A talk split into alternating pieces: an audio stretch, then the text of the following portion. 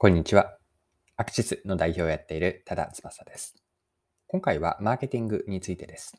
本のメモの魔力というベストセラーがあるんですが、メモの魔力をマーケティングに当てはめて、マーケティングで応用ができればと思っています。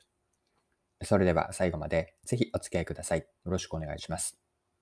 はい。今回はですね、2つのテーマの掛け合わせになるかなと思っていて、メモの魔力に書かれていた抽象化思考とマーケティングになります。で、前半にメモの魔力の抽象化思考について見ていきたいんですが、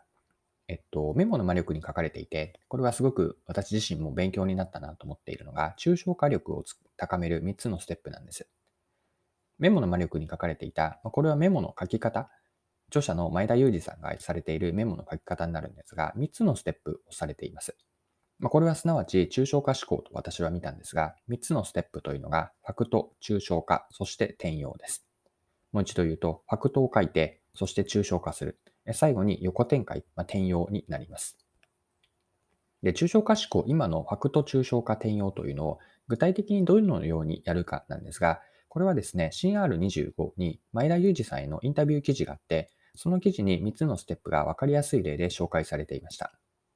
で具体的にどういうケースかというとですね、インタビューでは幼少期に苦しかった経験という話があって、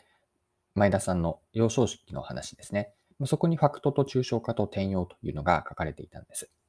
でファクトは具体的にどのように苦しかった経験かというと、お金がなくて、まあ、塾には行けなかったんですけれども、塾に行っている子の方がどうしても賢いという現実があって、でもその後に前田さんは本当に必死で勉強して、塾に通っている、まあ友人とか、うん、生徒を追い抜いたという、こういう経験を持っていらっしゃいます。まあ、これがファクトにあたります。そこを抽象化して何をするかというと、運命を努力で覆したいと。逆境というのはバリになることを証明したいというのが自分のモチベーションになっていると。これがファクトからの抽象化でした。そしてこの見出した本質抽象化ですね。これを横展開しているんですが、それが転用になって、そのモチベーションを原点に置いておけるような、まあ、事業を作ると。こういった憤りを持っている人には世の中にはたくさんいるはずで、その人たちに向けて、まあ、自分のご自身の体験を伝えて勇気を与えたいと、こういう転用を試みたわけです。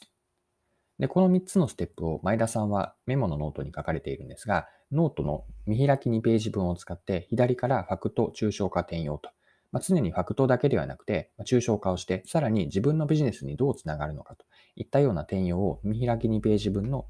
えっ、ー、と、左からファクト、抽象化、転用としていると。これがメモの魔力の一番こう伝えたかった、そして私自身もすごく参考になって、今でもそのような活用もしているんですが、えっと、3つのステップ、抽象化思考のファクト抽象化転用です。はい。ここまでメモの魔力の内容をご紹介してきたんですが、えっと、これから後半に入っていきます。マーケティングへの応用です。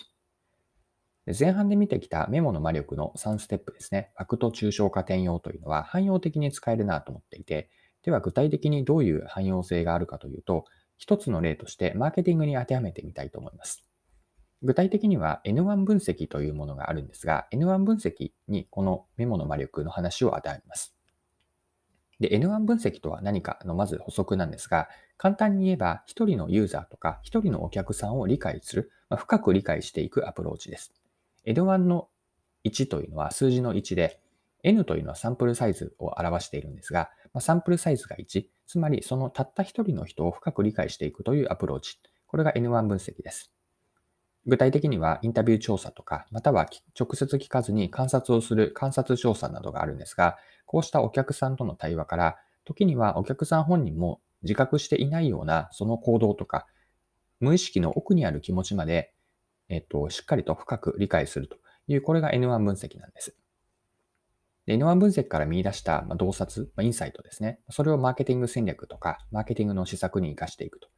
いうやり方を取るんですが、この時にですね、先ほどご紹介したメモの魔力の抽象化の3つのステップがうまく当てはまるんですね。ま、それが今回の応用になるんですが、では具体的にファクト、抽象化転用、ま、どのように N1 分析を進めていくかというのを見ていきましょう。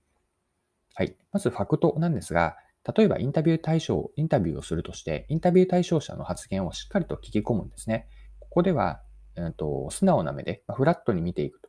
いうことをして、まあ、さらに集めた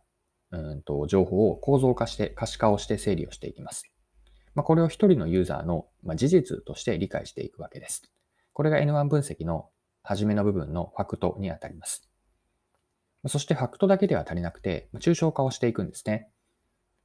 ファクトから要するにどういうことかとか、語られていなかった背後にある奥にある気持ちは何だろうと。こういったお客さんの N1 の人の背後にある本質まで洞察をしていきます。で具体的に掘り下げる着眼点は、例えば事前の想定とか、自分たちが持っている仮説と違ったこと、何かしらのこうちょっとした違和感も含めて、そこからもうしっかりと一つ一つ掘り下げていくんですね。まあ、最終的には、これがそのお客さんのインサイトのようなこう奥にあった気持ちと、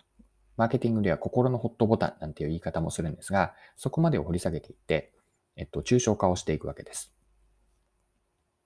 で、えっと、その抽象化した本質というのを戦略とか実行プランですね、マーケティング施策に転換していくわけですが、このように、えっと、インタビューや観察調査、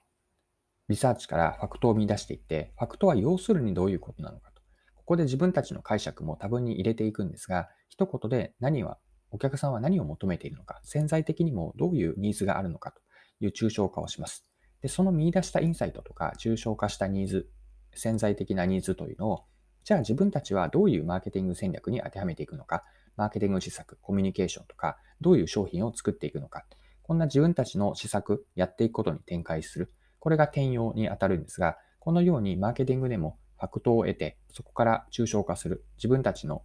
文脈で本質を見出す。その本質を戦略とか施策、実行プラン、打ち手に反映していく。このように、ファクト抽象化転用というのは、マーケティングのやっていくこう活動プロセスにすごく当てはまると思ったので、このメモの魔力の、うんと、やり方というのは、メモの方法としてもちろんすごく勉強になるんですが、ビジネスにも当てはまるなと思って、今回はご紹介をさせてもらいました。はい。今回も貴重なお時間を使って最後までお付き合いいただきありがとうございました。これからも配信は続けていくので、次回の配信でまたお会いしましょう。それでは今日も素敵な一日にしていきましょう。